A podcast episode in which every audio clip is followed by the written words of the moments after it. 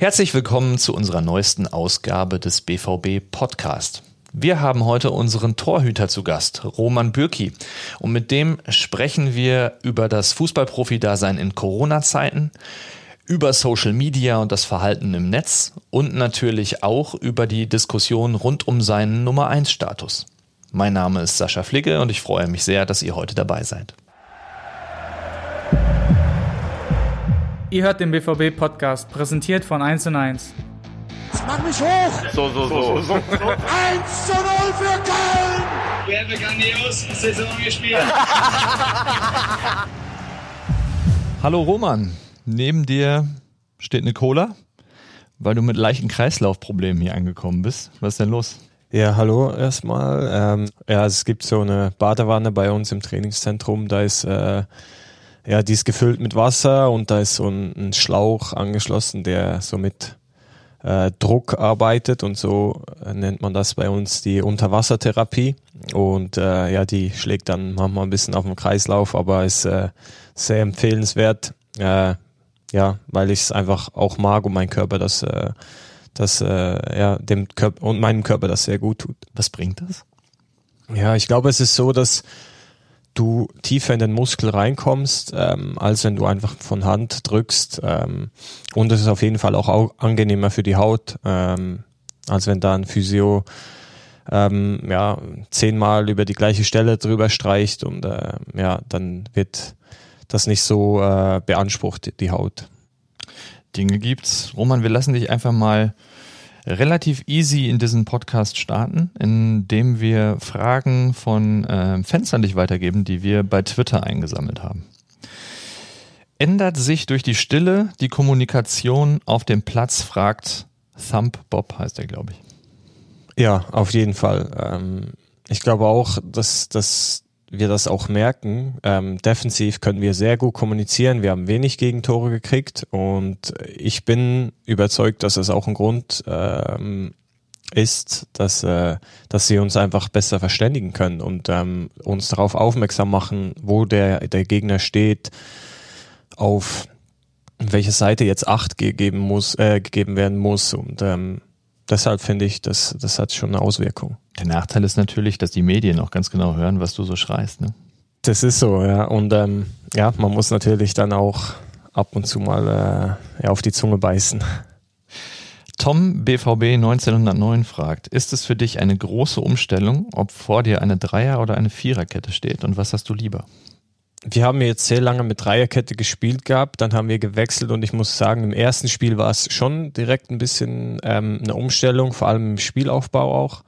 Ähm, sonst hatte ich immer sehr viele Anspielstationen, sehr viele Möglichkeiten, wo ich den Ball hinspielen konnte und ähm, mit der Viererkette war es halt einfach so, der Gegner wusste ganz genau, wie, wie das zuzustellen ist, weil ähm, nur eine gewisse Anzahl ähm, an eigenen Mitspielern dann auch äh, zur Verfügung ges äh, gestanden sind. Und von dem her habe ich das am Anfang ein bisschen gemerkt, aber jetzt äh, sind wir drin und wir fühlen uns wohl. Ich meine, man hat auch gesehen, äh, auch ein Axel, nicht gelernter ähm, Verteidiger, konnte, konnte das System spielen und hat das sehr gut gemacht. Also ich glaube, wir fühlen uns jetzt auch in beiden Systemen wohl. Er war sehr stolz auf sich nach dem Spiel in, in Brügge. Er hat gesagt, ich habe das noch nie gespielt. Wirklich, wirklich noch nie. Und er hat es echt gut gemacht. Ja, er hat es wirklich sehr gut gemacht. Dann fragt Justin19 BVB, wie gehst du mit Kritik am besten um? Ja, ich habe ähm, sehr viel Kritik einstecken müssen äh, in den ersten Jahren meines äh, ja meiner Karriere und ähm, da ist natürlich auch wichtig, jemanden zu haben, mit dem man sprechen kann, ähm, sei das aus der Familie raus oder jemand Neutrales, der der einfach einem zuhört, aber trotzdem weiß, um was es geht und ähm, ich habe das äh, mit meinem äh, Mentaltrainer zusammen gemacht. Ähm, ich habe oft mit ihm darüber geredet, genau meine Fü Gefühle, ähm, ja, ihm erläutert und gesagt, was, ja, wie ich mich fühle, wenn ich das lese, wenn ich das mitkriege. Und er hat mir so einen Weg gezeigt, wie damit umzugehen ist und ähm, auch ein, zwei Tricks. Ähm, man kann natürlich auch immer sagen, man liest nichts, man liest nichts, aber man kriegt es trotzdem immer irgendwie mit und man fühlt sich ja auch selber nicht, nicht gut, wenn man ähm, kein gutes Spiel gespielt hat, das ist ja auch klar. Und ähm, das Einzige, was einem einfach wieder vor Augen gebracht werden muss in diesem Moment, ist, dass Fußball so ein schnelllebiges Geschäft ist. Also du hast äh, eine Woche Zeit oder jetzt in dem Fall drei Tage und dann kannst du genau das Gegenteil beweisen und ähm, ja wieder zeigen, dass du, dass du, dass du ähm, ja, dass die Kritik vielleicht in dem Moment berechtigt ist, aber das ein Ausrutscher war. Ist das schon der Trick? Ja, der Trick, äh, nein, das ist natürlich viel ähm, im Kopf, ist das, was sich dabei, äh, äh, was sich da abspielt. Ähm, du musst gewisse, äh, dein Leben so ein bisschen auch, wie soll ich sagen, nicht, nicht nur, ähm, nicht nur das im Fußball ähm, annehmen, dass du da jetzt so denkst, sondern auch im allgemeinen Leben. Es gibt viele Leute, die, die nicht Gutes für dich wollen und ähm, die versuchen dich runterzuziehen, aber da musst du das einfach ausblenden können und wissen, welche, welche Leute was Gutes für dich wollen und welche Leute ehrlich zu dir sind und, und, und dir so, so helfen wollen. Und alles andere musst du versuchen auszublenden. Hilft es dabei, sich in so eine Art Vogelperspektive zu begeben und das große Ganze zu sehen und sein Leben nicht nur auf den Fußball zu fokussieren? Ja, auf jeden Fall. Das muss ich auch lernen und ich habe ehrlich gesagt eine, eine ganze Weile gebraucht in meine Karriere.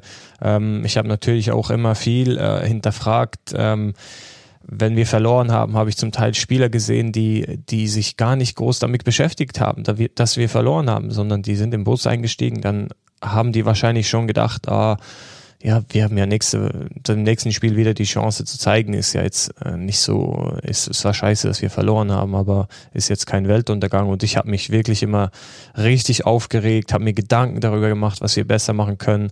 Und dann war meine Laune zu Hause dann einfach auch nicht okay. Und äh, da habe ich dann irgendwann mal auch ja begriffen, ja eigentlich erstens ist es ein Spiel ähm, zweitens, klar, willst du alles dafür machen, dass es, dass es gut läuft, aber ähm, du bist auch nur ein Mensch, du kannst Fehler machen, die ganze, das ganze Team kann Fehler machen.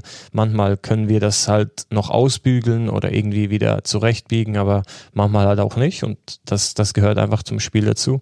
Und vielleicht hilft es ja Menschen sogar oder Spielern, die, die sich keinen großen Kopf machen die gehen dir vielleicht auf den Keks in dem Moment, weil sie, weil sie die nötige Ernsthaftigkeit vermissen lassen, aber dieses sich keinen Kopf machen, vielleicht hilft hilft's wirklich. Auf jeden Fall. Also ich glaube vor allem für junge Spieler, die, das sieht man ja oft, ähm, überragende Talente und ich glaube, die machen zum Teil ähm, Dinge auf dem Platz, ähm, zum Beispiel wie ein Chaden, der oder ein Chio, ähm, Yusufa Mukoko im Training, die, die denken nicht darüber nach, die machen einfach, die denken nicht darüber nach, was ist die Konsequenz, wenn ich jetzt hier den Ball verliere oder dies und das, sondern die machen einfach und wenn es gelingt, ist es überragend und wenn nicht, dann haben die halt noch diesen, diesen, ähm, ja, diesen Schutz, wo man sagt, okay, er ist noch jung, er muss noch lernen und so. Man sagt ihm zwar, aber ja, in einem anständigen, anständigen Ton.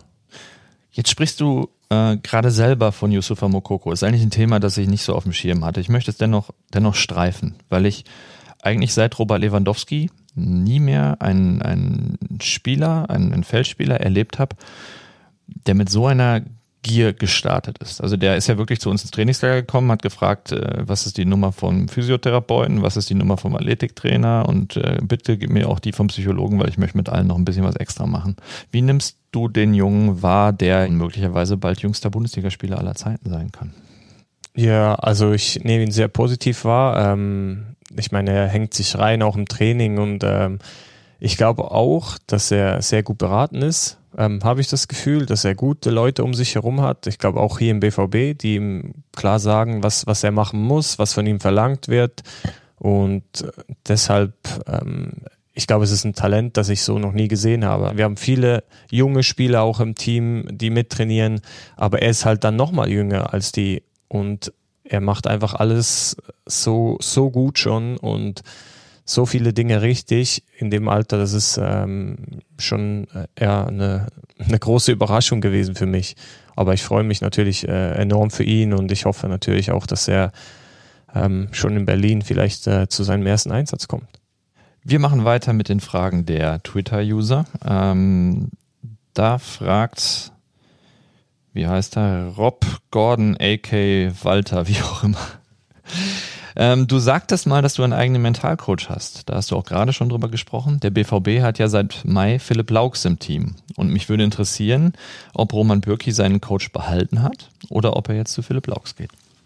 Ja, also das ist natürlich so ein, ein Ding, da musst du was Mentaltrainer angeht. Und wie gesagt, du redest da über deine äh, Gefühle und du musst offen reden, weil sonst bringt's nichts.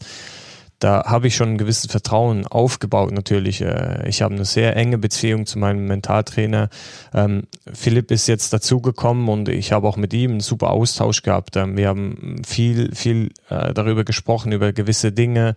Ähm, von dem her, ich habe meinen mein Mentaltrainer behalten, weil, ähm, wie gesagt, das ist etwas, das man über, über, über lange Zeit eigentlich auch aufbaut und dann einfach, man kennt sich, also man weiß dann, okay, der fühlt sich vielleicht so, er, er schaut das Spiel und sieht, äh, okay, äh, ich sehe an seiner Körpersprache, dass er sich vielleicht nicht so gut fühlt oder ähm, weil man sich einfach kennt. Mit Philipp ist es so, der ist neu dazugekommen und ich muss einfach, also ich kann das nur jedem Spieler eigentlich auch raten, vor allem auch jungen Spielern, also das in Anspruch zu nehmen, weil bei mir war es damals auch so. Ich habe gesagt, okay, ich mach's, weil Schaden tut's mir bestimmt nicht. Also entweder hilft's mir oder es ist alles genau gleich. Und ähm, ja, von dem her ist auf jeden Fall sehr gut, weil wir viele junge Spieler haben, dass Philipp hier ist. Ich glaube, der Außenstehende hat oftmals das Gefühl, wenn da ein Sportpsychologe oder ein Mentaltrainer ist, dass das so eine Art äh, rote Couch ist. Ne? Man, man, man hat eine Krankheit, man setzt sich dahin und, und redet sich den, den, den Frust, die Krankheit von der Seele. Das ist hier ja gar nicht so. Bei Philipp Laux ist es ja eher so, er ist da. Und ich habe manchmal den Eindruck, er quatscht mit den meisten von euch auch mal nur hier eine Minute, da eine Minute. Tür steht offen, wenn, wenn irgendwas ist. Wenn jemand Gesprächsbedarf hat, kommt er mal länger dazu das hat jetzt nichts äh, ähm, medizinisches, würde ich mal sagen. Nein, also er macht das sehr gut. Ich meine, wie gesagt, er drängt niemanden dazu. Ähm, er, ist, er ist da, wie, wie, wie andere auch da sind. Die, die essen hier zum Mittag manchmal oder man sieht sie ja morgen früh, wenn man Kaffee trinkt, dann, dann redet man kurz, wie es geht, dies und das und man merkt einfach, ja, es, er ist da, wenn es wenn's jemand braucht und jemand ein Anliegen hat oder so, oder einfach mit jemandem reden muss, dann ist er da für die, für die Person. Dann, dann geht man ins Büro und, und, und redet ein bisschen darüber. Man, man muss ja auch nicht direkt auf den Punkt kommen. Ich meine, man kann zuerst ein bisschen reden, um das Ganze, äh, wie soll ich mal sagen, äh, Eis ein bisschen zu brechen, so, aber dann, dann zum Thema kommen. Also es ist äh, sehr gut äh, organisiert hier. Mhm. Letzte Userfrage. Verstehen tue ich sie nicht richtig, aber stellen wir sie trotzdem. Trägst du zu Hause eine Hose oder bist du da wie jeder normale Mensch auch? fragt Danny 1305. Ich weiß jetzt natürlich nicht, wie Danny 1305 zu Hause rumrennt. Ohne Hose permanent. Ja, ich, ich nehme mal an, dass Hose oder Hose als Jeans oder so irgendwie gemeint ist. Also ich bin ähm, zu 99 Prozent in, in Jogginghose unterwegs zu Hause. Ähm, auch wenn ich morgens, äh, morgen früh zum Training fahre, ist ähm, Jogginghose für mich das bequemste, ähm, um, ja, um einfach kurz aufzustehen, anzuziehen, Zähne putzen und dann zum, zum Training zu fahren. Dani kann jetzt jedenfalls ganz beruhigt sein, dass du zu Hause nicht nackt rumläufst. ist doch, ist doch wunderbar. Roman, lass uns zu einem etwas ernsteren Thema kommen, äh, einem deutlich ernsteren Thema. Fußball in Corona-Zeiten oder überhaupt diese Corona-Zeiten. Mir geht es so, ich wache morgens auf, der erste Griff geht zum Handy und ich schaue mir die Fallzahlen an. Mitunter bekommt man von Innenministerium auch am Abend vorher ähm, schon die, die unterschiedlichen Werte, sieben Tage Inzidenz, Krankenhausbelegung, Intensivbetten und so weiter geliefert. Wie, wie gehst du mit dem ganzen Thema rum? Wie gehst du da thematisch ran? Ja, äh, was soll ich sagen? Ich komme jeden Tag zum Training. Ich bin froh, dass ich äh, trainieren darf, dass wir spielen dürfen obwohl es äh, extrem anstrengend ist, der Plan mit dem ganzen Reisen, mit Champions League, dann ähm, ja, wieder Bundesliga, wieder Champions League, dann kommt noch einmal noch Pokal dazu. Aber trotzdem ist es äh, schön, dass wir uns beschäftigen können, dass wir, dass wir spielen können, trainieren können. Und ähm, deshalb, klar, schaue ich auch die Nachrichten, was, was alles passiert, hoffen natürlich die ganze Zeit, dass, ähm, ja, dass die, die, die Fallzahlen ähm, ja, wieder sinken und das, weil ich habe auch einen Kumpel, der noch in Amerika ist, der, der kann immer noch nicht zurück, der, der kann nicht ausreisen, weil er halt ähm, ja schon länger dort wohnt, aber möchte eigentlich wieder zurück zu seiner Familie und, und auch zu uns. Und ja, also es ist, äh, es ist sicher nicht schön, äh, in dieser Zeit jetzt irgendwie nichts tun zu können. Deshalb sind wir froh, dass wir unseren Jobs, unserem ja, unserem liebsten Hobby nachgehen können. In Amerika waren es mit unter 200.000 Fälle äh, am Tag zuletzt. Die haben natürlich auch deutlich über 300 Millionen Einwohner. Ich habe mir gerade mal angeschaut, wie es in der Schweiz aussieht. Ja, das waren auch vor ein paar Tagen 10.000 Fälle am Tag und das bei knapp 8 Millionen Einwohnern. Korrigiere mich da, also ungefähr ein Zehntel von dem, was wir in Deutschland haben. Wie sehr schwingt da auch immer die Sorge um die Familie mit? Ja, ist schon extrem. Also ich, ich äh, habe auch fast täglich Kontakt mit meiner Familie, also mit meinen Eltern, mit meinem Bruder sowieso. Ähm, meine Mutter ist Lehrerin und ähm, vor allem in Schulen ist es extrem gefährlich natürlich auch. Also ich glaube, sie hatten auch einen Fall in, in der Schule. Dann war sie auch in Quarantäne, hatte zum Glück, äh, ihr Test war negativ. Aber trotzdem, ich meine, vor allem gerade in Schulen ist es jetzt äh, extrem in geschlossenen Räumen ähm, so nah aufeinander. Ja, es ist, es ist, es ist schlimm im Moment wirklich. Aber ich hoffe, dass auch da irgendwie eine Lösung gefunden werden kann, die das, das, das normale Leben so, so ungefährlich wie möglich macht. Ihr seid in einer sehr privilegierten Situation als, als Profis, insbesondere was die finanzielle Absicherung angeht. Deswegen muss man auch nicht klagen. Es gibt einfach Menschen, das sind die meisten, die, die deutlich andere Probleme haben, als, als ihr sie habt.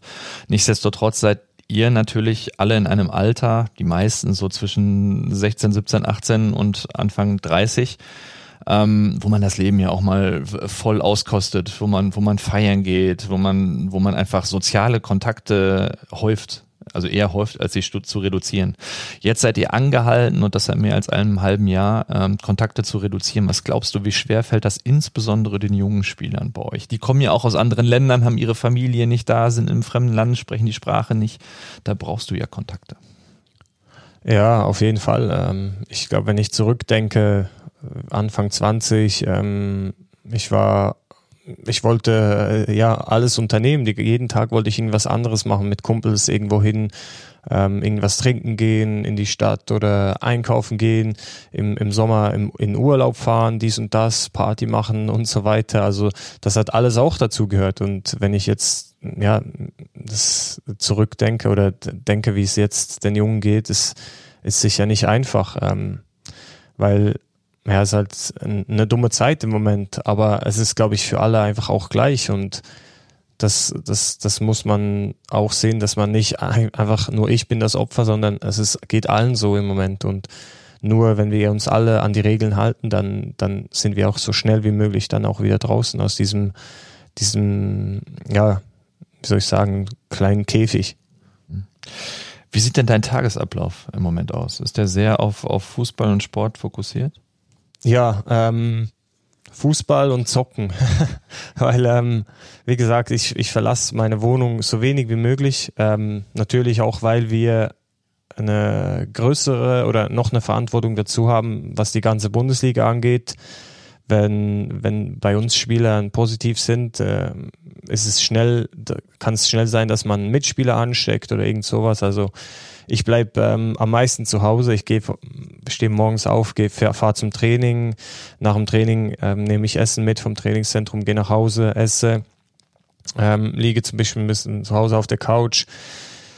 Ab und zu dann zocken mit den, mit anderen Freunden natürlich, ähm, dass man so auch ein bisschen Kontakt oder was, ja, unternehmen kann, zusammen, zusammen machen kann. Und äh, so ist eigentlich bisher der Plan die ganze Zeit gewesen. Ja. Mhm du selber wusstest, glaube ich, immer, wo du hier stehst, dass du Nummer eins Status hast. Ähm, dennoch ähm, wusste, glaube ich, das eine oder andere Medium auch mit Recht in den vergangenen Wochen nicht so, wo du stehst, weil es die Diskussion um den Nummer eins Status von dir und oder Marvin Hitz gab.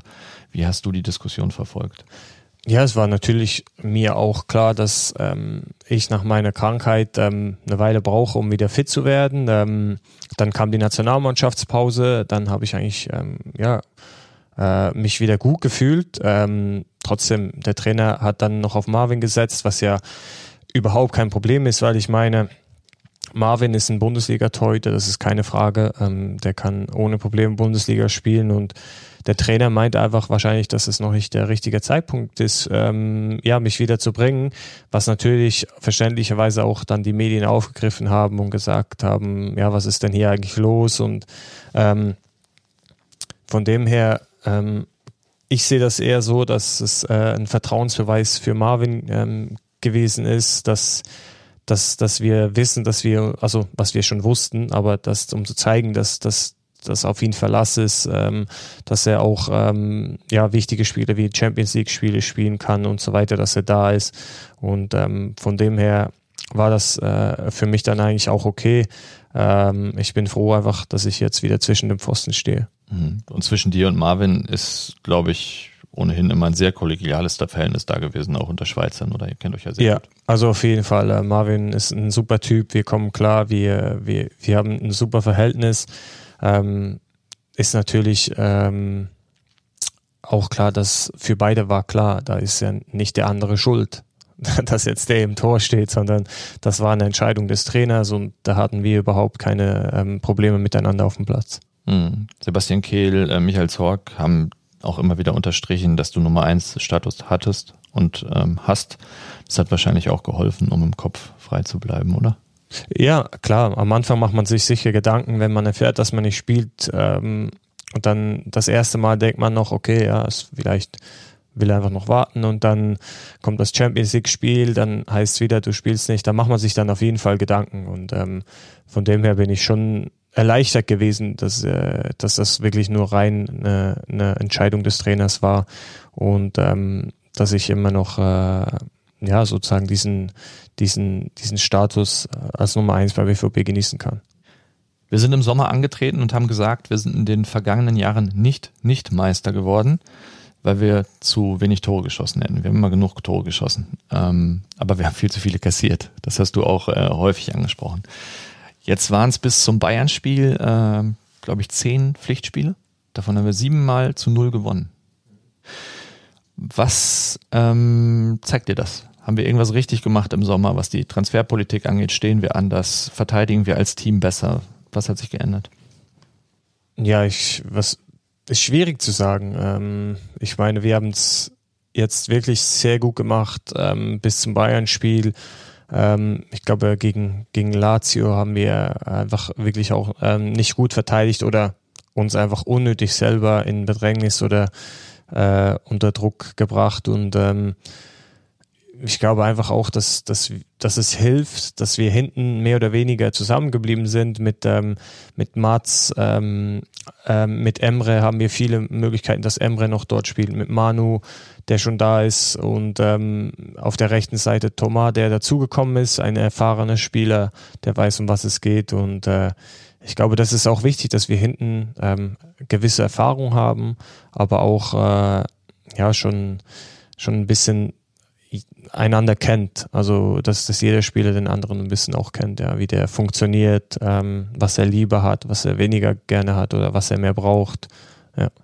Thomas ist dazu gekommen, du hast es angesprochen, sehr geerdeter, fokussierter Spieler mit, mit viel Erfahrung auch, an dem sich in der Öffentlichkeit im Moment so macht es den Eindruck, so ein bisschen die Geister scheiden. Ne? Das liegt auch daran, dass wir zuletzt auf der Position mit Ashraf Hakimi gespielt haben, ein Spieler, der sehr offensiv denkt, vornehmlich offensiv und extreme Geschwindigkeit hat.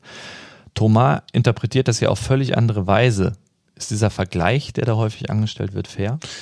Ich glaube, es sind zwei ganz verschiedene Spiele. Ähm, ich glaube, Ashraf hat enorm viel nach vorne gemacht und das ist natürlich fürs Auge von außen, für die Zuschauer viel ansehnlicher oder viel, äh, ja, viel mehr bedeutend halt als ähm, die Defensivarbeit, die er ausgerichtet hast, wenn er denn mal Defensivarbeit ausgerichtet hat.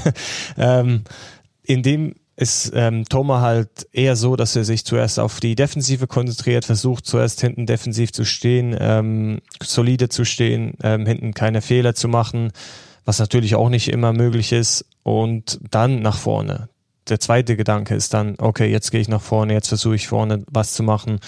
Ähm, aber so wie es eigentlich auch sein sollte. Aber wie gesagt, durch das, dass Ashraf enormen Speed hatte, viele Tore geschossen, viele vorbereitet und halt ähm, immer mit vorne war, ist das für die Zuschauer vielleicht dann so ein bisschen, ja, der, der, der ist ja, der ist nicht dasselbe, der bringt nicht so viel nach vorne und so, aber dafür bringt er halt mehr defensiv für uns.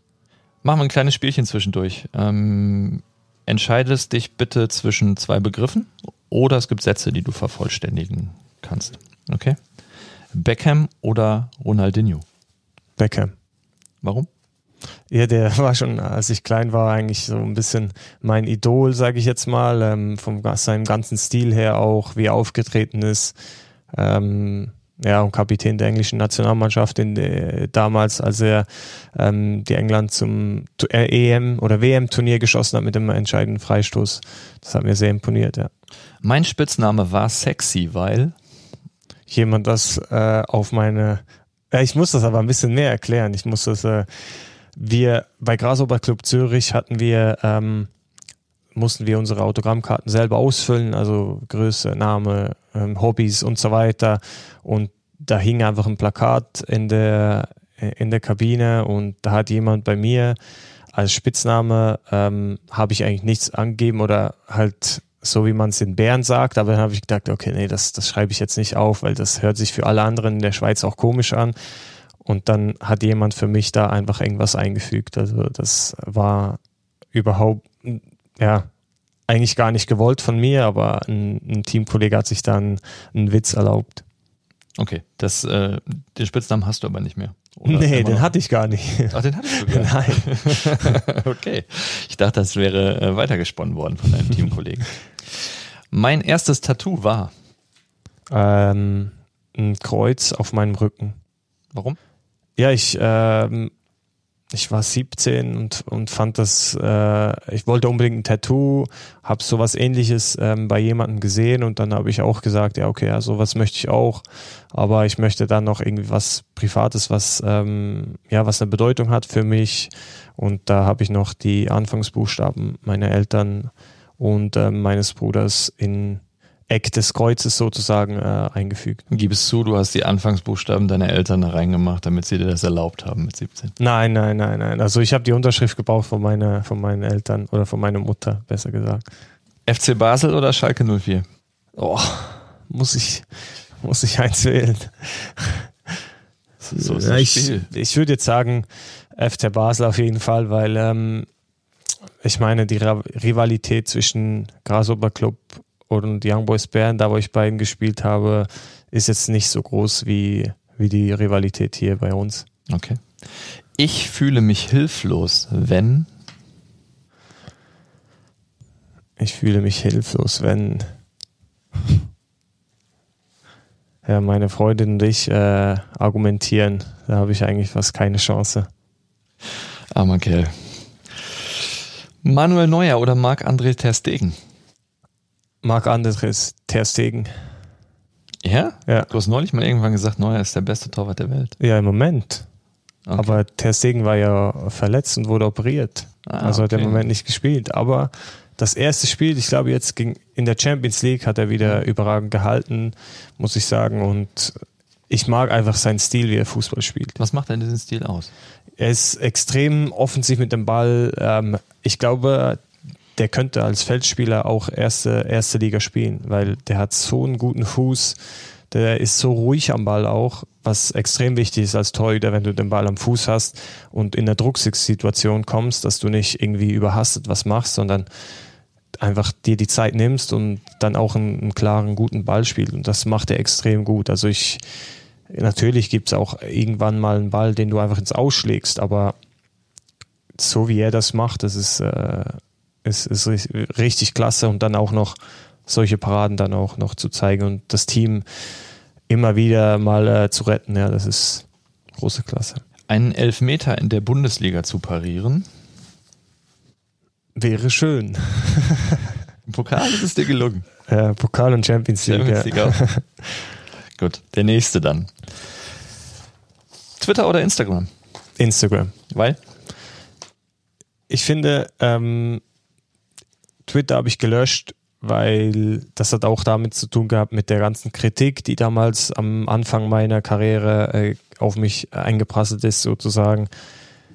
Es war einfach, ich habe das geöffnet und habe nur irgendwie, egal, auch wenn es nicht um mich ging, nur negatives Zeug immer gelesen und immer nur negatives Zeug gesehen, nie irgendwas, was Cooles oder es ist die, der einfachste Weg für Leute, die keine Ahnung haben, irgendwas zu schreiben, irgendwas zu sagen, jemanden zu beleidigen, ohne dass man herausfindet, wer das ist.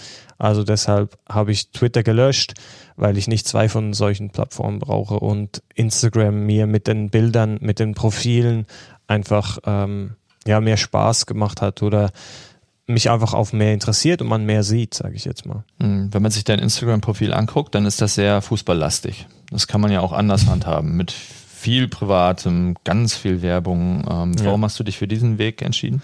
Ja, weil ich ähm, dieses Profil eigentlich habe, weil ich Fußballer bin und ähm, ja, mich da auch so zeigen will. Ähm, ab und zu ähm, poste ich was, was Privates, vielleicht wenn ich bei meiner Familie bin oder wenn ich irgendwas gemacht habe. Ab und zu mache ich einen, Werbepost, weil das einfach äh, sich dann so auch über den Fußball, weil man mich dann auch kennt als Fußballer, weil die dafür interessiert sind, ähm, so auch ergibt. Und ich poste aber nie irgendwas von einem Produkt, zum Beispiel, das ich nicht mag, nur weil ich dafür Geld kriegen könnte, sondern äh, alles, was ich poste, das mag ich. Ähm, da stehe ich auch voll dahinter und ähm, deshalb ähm, ja, ist ist das so, dass ich ab und zu Werbung drin habe oder ja, aber hauptsächlich ist es Fußball, weil ich, ich Fußballer bin. Hast du mitbekommen, dass äh, nach dem Bayern-Spiel Manuel Akanji rassistisch beleidigt wurde?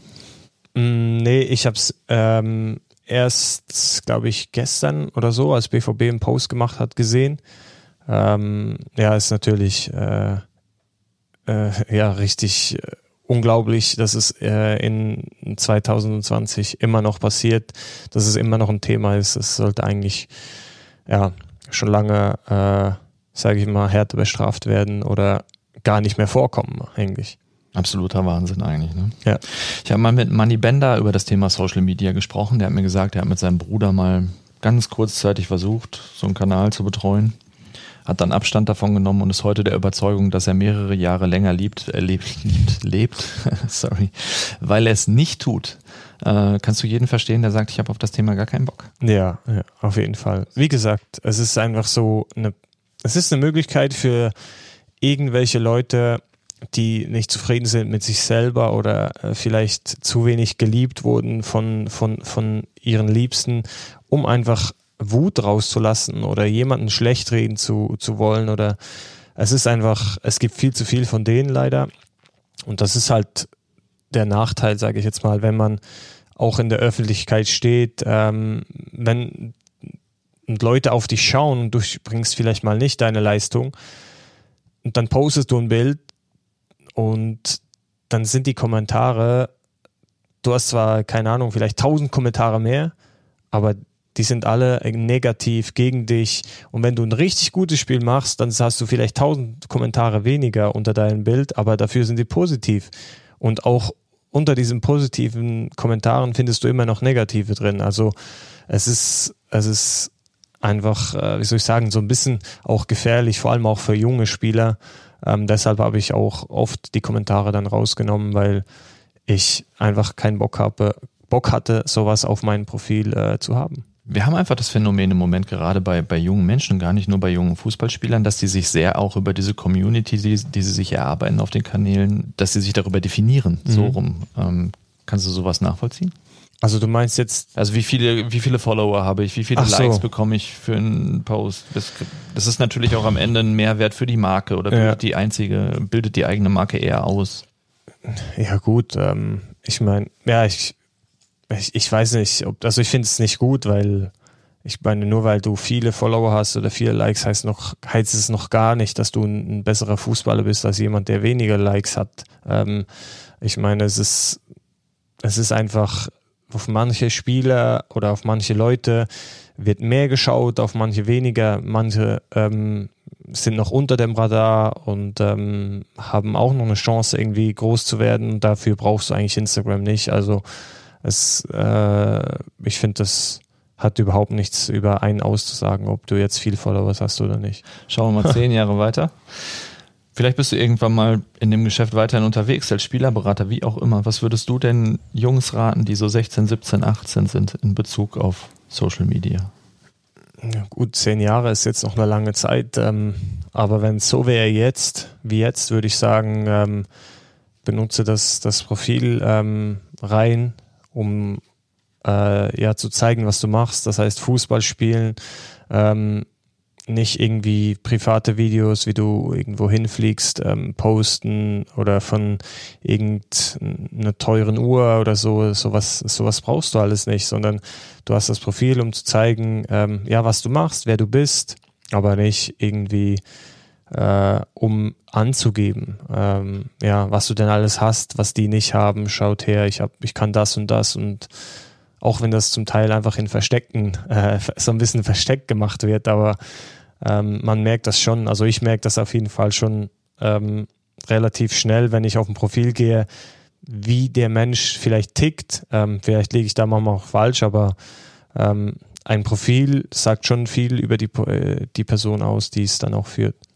Schönes Schlusswort eines sehr reflektierten Menschen. Vielen, vielen Dank, Roman Bürki, für die Teilnahme am Podcast und dir und deiner Familie vor allem Gesundheit und ähm, Erfolg dir persönlich für die nächsten Monate. Dankeschön. Das war's schon wieder. Hat's euch gefallen? Dann abonniert doch unseren Podcast bei dieser, Spotify, Apple oder Google und schickt uns eure Kommentare an podcast.bvb.de. Danke und bis bald.